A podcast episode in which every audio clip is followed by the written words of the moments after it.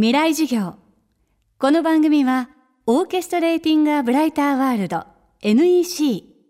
暮らしをもっと楽しく快適に川口義賢がお送りします。未来授業水曜日チャプター3未来授業。月曜から木曜のこの時間ラジオを教壇にして開かれる未来のための公開授業です。今週の講師は育児教育ジャーナリストの太田利正さんです。子供と一緒にいられる時間を作るために株式会社リクルートから独立。その後育児教育誌の編集に関わり自身も数々の現場を取材されています。太田さんの著書名門校の人生を学ぶ授業の中では16の名門校でのユニークな授業が紹介されていますが実はその全てにおいてあることが共通しています。未来授業3時間目。テーマは生きる力を育む。えー、っとまあ、この本に、まあ、16の学校で基本的にまあ16個の授業を実況中継しているんですけれどもそこにその共通する要素としていわゆるその教科書っていうのかな、まあ、特にその検定教科書みたいなものっていうのは一切使ってないんですね。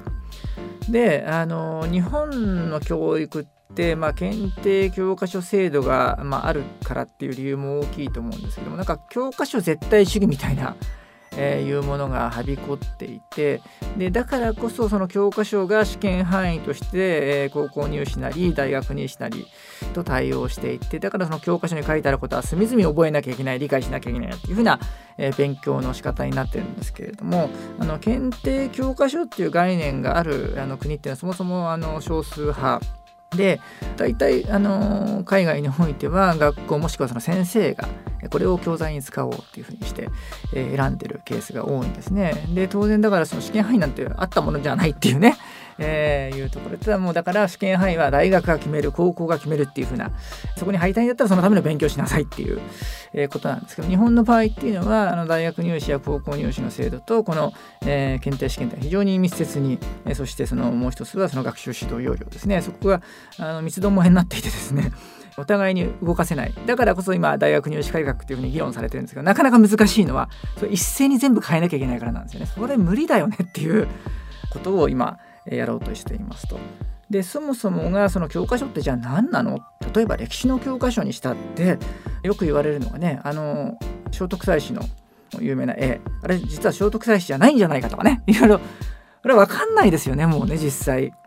であの教科書に書いてあることすら疑ってかかるのが歴史教育の、えー、醍醐味であって教科書っていうのは単なるその教材の一つでしかないんですよね。で一つの、えー、歴史の、えー、史実についても例えば「応仁の乱」っていう本が最近流行りましたけどもそこに対してもいろんな解釈の仕方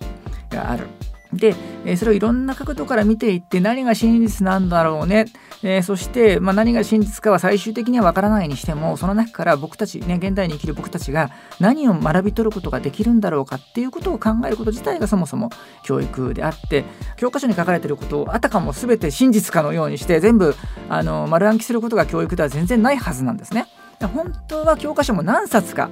違うことを書いてあるものがあってこの教科書にはこんなこと書いてある。この教科書にはまた違うことが書いてある。これどっちだろうねみたいな。例えばね。でそんな中で生徒があの自分なりに例えばねフィールドワークに出て、ね、こんなあの証拠があったとかね、えー、いうふうにして自分でまたあの一時情報っていうのかな、えー、そういうものを集めてきてそれもまた教材ですよね。例えば理科の実験で得られるデータ数値っていうのはこれも教材なんですよねそうやって生のものとそれからまあとはいえその学者さんたちがね定説であると言われたものをまとめてる教科書と照らし合わせながらでも教科書にはこう書いてあるけど実際のデータこうだったよねみたいないうところから、えー、真実、ね、世の中の真実に迫っていくっていうのが本当の教育の形なんじゃないかなというふうに思いますけどね。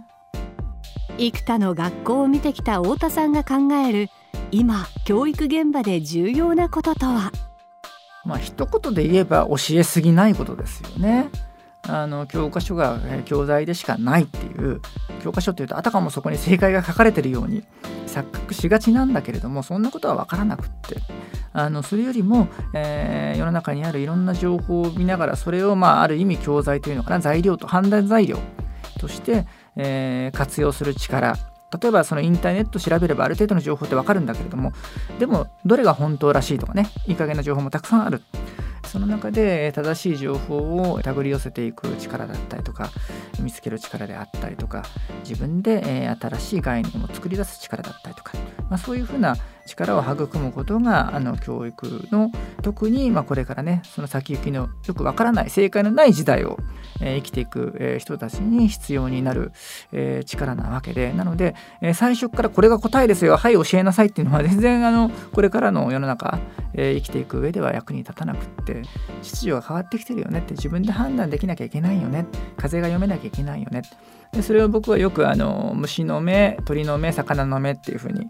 えー、言うんですけども物事を細かく理解することができる、ね、虫の目。そして、えー、一歩引いて高いところから対極的に全体を捉えることができる鳥の目。そして時間とともに変わっていく、えー、流れを読む、ね、文脈を読むことができる。この、まあ、鳥の目、えこれを、え3つの目をあの見開けばその先行きのね読めない時代でも自分がどういう立ち位置で、え自分の能力をどういうふうに生かしていくばいいのかっていうことを自分で考えられるよね、まあ、そういう人間にしていくことが重要なんじゃないかなっていうふうに思います。今週の講師は育児教育ジャーナリストの太田利正さん。今日のテーマは生きる力を育むでした。そして本日お話しいただいた内容も載っている太田さんの著書名門校の人生を学ぶ授業は SB クリエイティブより好評発売中です。未来授業明日も太田利正さんの授業をお届けします。川口技研。階段での転落大きな怪我につながるので怖いですよね足元の見分けにくい階段でもコントラストでくっきり白いスベラーズが登場しました。皆様の暮らしをもっと楽しく快適に。川口技研のスベラーズです。未来授業。この番組はオーケストレーティング・ア・ブライター・ワールド NEC 暮らしをもっと楽しく快適に川口義賢がお送りしました。